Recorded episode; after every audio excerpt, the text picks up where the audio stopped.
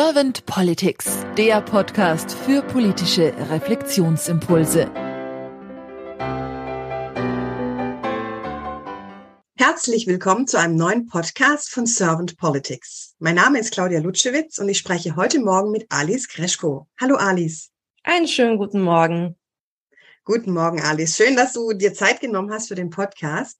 Alice, du bist Autorin, Speakerin und Beraterin für New Work und momentan Projektmanagerin in einem KI-Projekt. Du bist auch LinkedIn Top Voice 2020 und, so sagst du selbst von dir, international geübt und wissbegierig offen für Austausch. Und daher bin ich jetzt sehr neugierig auf deine Ideen zum Thema Politik der Zukunft und starte auch gern mit der ersten Frage.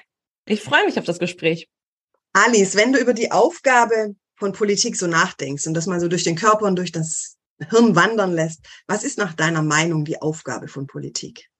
Also für mich gibt es einen großen Unterschied zwischen Kommunal- und Bundespolitik. Dazwischen liegt natürlich noch die Landespolitik, aber ich würde sagen, tatsächlich auf der Bundesebene ist es einerseits strategische Lösungen in langen Linien zu finden, die den Bürgerinnen und Bürgern gut tun. Der zweite Aspekt ist tatsächlich auch einfach die öffentlichen Budgets zu verwalten in dem Sinne, die am Zukunfts, also der am zukunftsträchtigsten ist, wo am meisten daraus entstehen kann.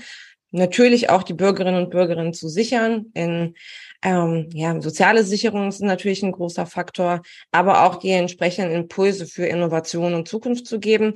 Wohingegen in der Kommunalpolitik diese Aspekte auch alle besprochen werden, aber ich finde, da geht es noch sehr viel stärker um die Möglichkeit, selbst effektiv zu werden, selbst Teil von Politik zu werden, selbst Gestaltungsmöglichkeiten von äh, Politik zu werden, somit auch meine Stimme nicht nur bei den Wahlen repräsentieren zu dürfen, sondern auch mit meinen Handlungen genau da, wo ich gerade bin. Wie nimmst du dann momentan die Politik wahr?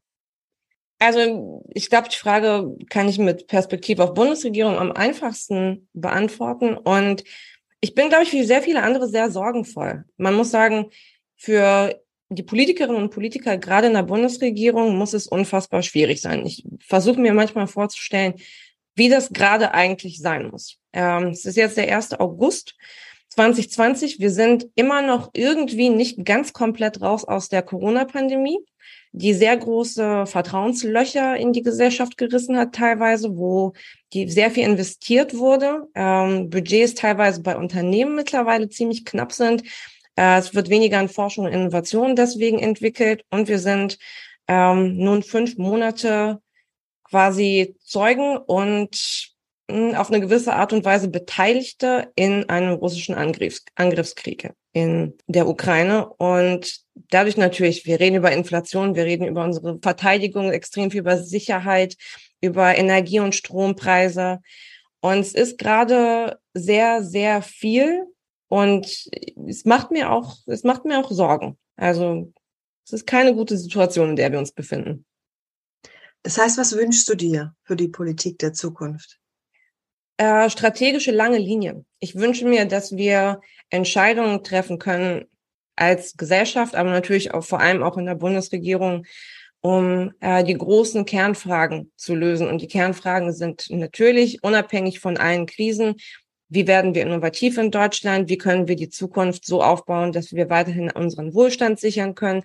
Dass wir vorangehen, dass wir einen Sinn von Fortschritt haben. Es ist immer gut, wenn innerhalb einer Gesellschaft das Gefühl da ist, es geht nach vorne. Und ich glaube, das ist unabhängig von den Krisen essentiell.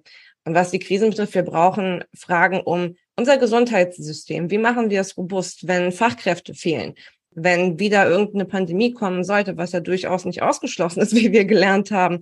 Was machen wir mit unserer Sicherheitspolitik? Und vor allem die Frage, die entscheidend ist, um die eigentlich sehr vieles zirkuliert ist, wie möchte Deutschland seine Rolle in Europa und der Welt wahrnehmen als Wirtschaftsmotor eines ganzen Kontinents und als diplomatisches Schwergewicht?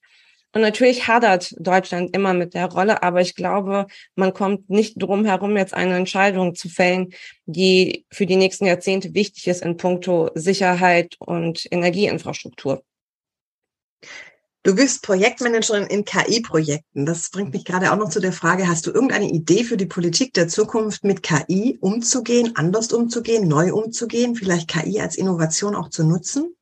Also man muss ja sagen, es gibt ja eine nationale KI-Strategie, die die vergangene Bundesregierung äh, ins Laufen gebracht hat. Und jetzt die aktuelle Bundesregierung ist natürlich daran interessiert, hat das Budget auch noch erhöht. Ich glaube tatsächlich, was immer entscheidend ist bei solchen verhältnismäßig neuen äh, Technologien und digitalen Instrumenten, ist, dass man stärker sich mit der Praxis und mit der Realität verzahnt.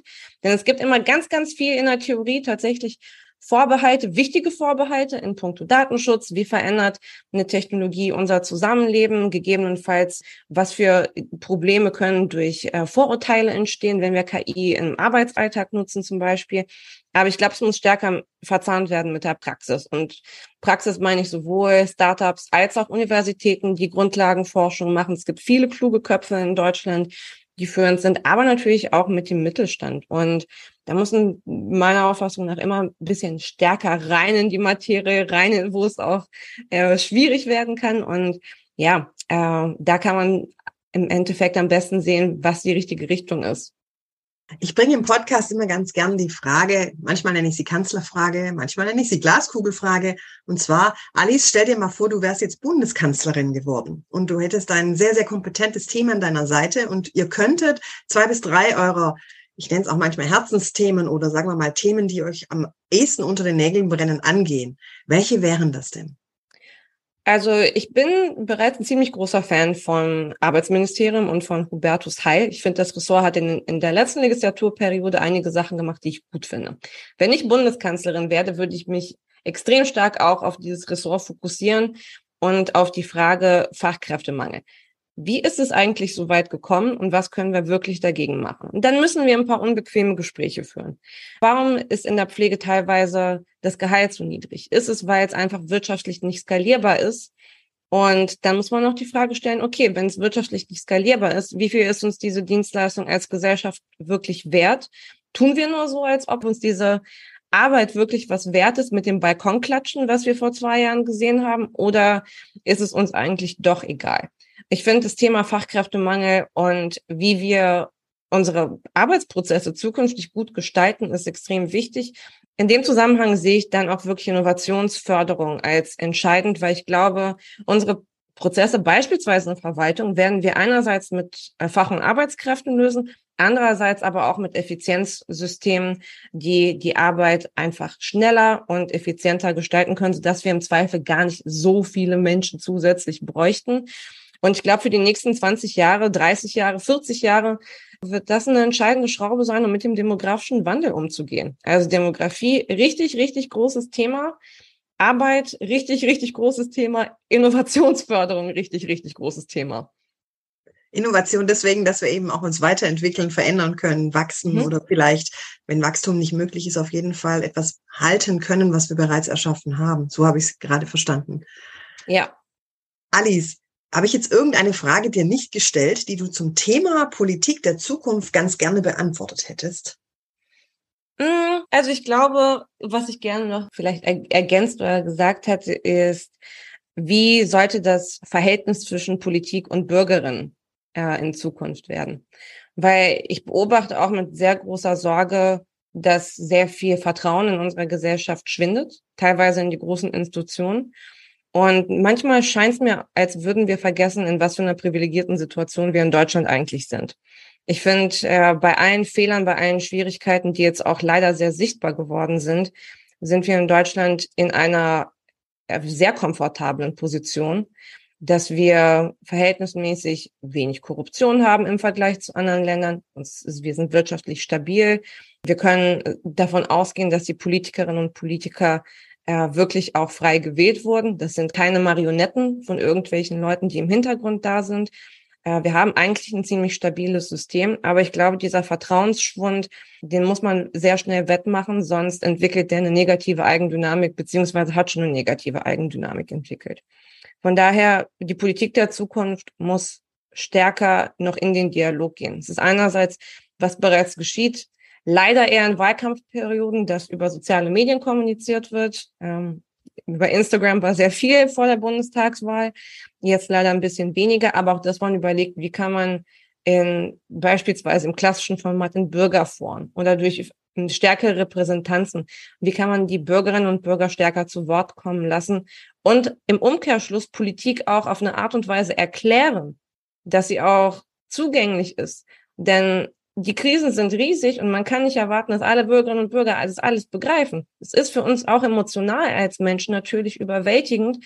Und genau, an, an der Stelle würde ich mir wünschen, dass da, dass wir da eine Lösung finden, die gut ist. So mehr in die Gemeinschaft zu kommen wieder. Ist das das, was du so denkst? Ja, Gemeinschaft, Austausch und weniger dieses Wir gegen die anderen, weniger wir unten gegen die da oben, äh, tatsächlich Leuten, die aus unterschiedlichen Ecken dieses Landes kommen, dass wir uns in die Augen schauen können und erkennen, es ist nicht so leicht, wie es von außen aussieht. Es ist nicht so simpel. Und die Kämpfe, die wir kämpfen, sind auf unterschiedlicher Ebene da. Und es muss ein Gefühl dafür entstehen, wie unterschiedliche Kämpfe in dieser Gesellschaft wirklich aussehen. Weil ich glaube, das ist nur ein bisschen auch über Corona abhanden gekommen. Weniger äh, Austausch und Berührungsräume haben einen so ein bisschen in sich selbst und in die eigene Blase kehren lassen, sodass man gar nicht mehr ein Gefühl dafür hat, wie es anderen Leuten eigentlich in dieser Bundesrepublik so ergeht. Da höre ich so ein bisschen raus, die heterogene Streitkultur auch im Dialog. Ja, da sind wir allerdings auch als Bürgerinnen und Bürger gefragt. Ich finde, teilweise, man ist natürlich sehr stark dazu verleitet, nach sehr viel Erschöpfung, nach sehr viel auch Enttäuschung, denke ich auch in der Corona-Pandemie affektiert und sehr gereizt zu reagieren. Ja, das ist eine emotionale Reaktion natürlich, aber ich würde auch an die Bürgerinnen und Bürger appellieren, auch den Anstand in sich selber zu suchen, die Neugier auch zu suchen, das, die Suche nach Verständnis. Es ist ja nicht leicht, Politik zu managen. Es ist ja nicht leicht, die großen Linien aufzusetzen und zu manövrieren. Und manchmal, finde ich, braucht es auch Verständnis von Bürgerinnen und Bürgern, dass es ja, nicht sofort die beste Lösung gibt. Gleichzeitig soll es nicht bedeuten, dass man obrigkeitshörig wird. Man, man sollte schon von den Volksvertreterinnen und Vertretern wissen, dass äh, erwarten, dass sie ähm, ja, Lösungen auch liefern und formulieren.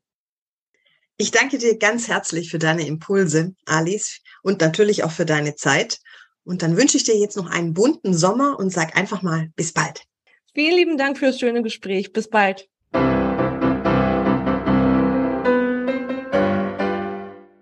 Servant Politics gibt's auf Spotify, Apple Podcasts und überall, wo es Podcasts gibt. Abonniert uns gerne und hinterlasst uns eine Bewertung. Servant Politics, der Podcast für politische Reflexionsimpulse.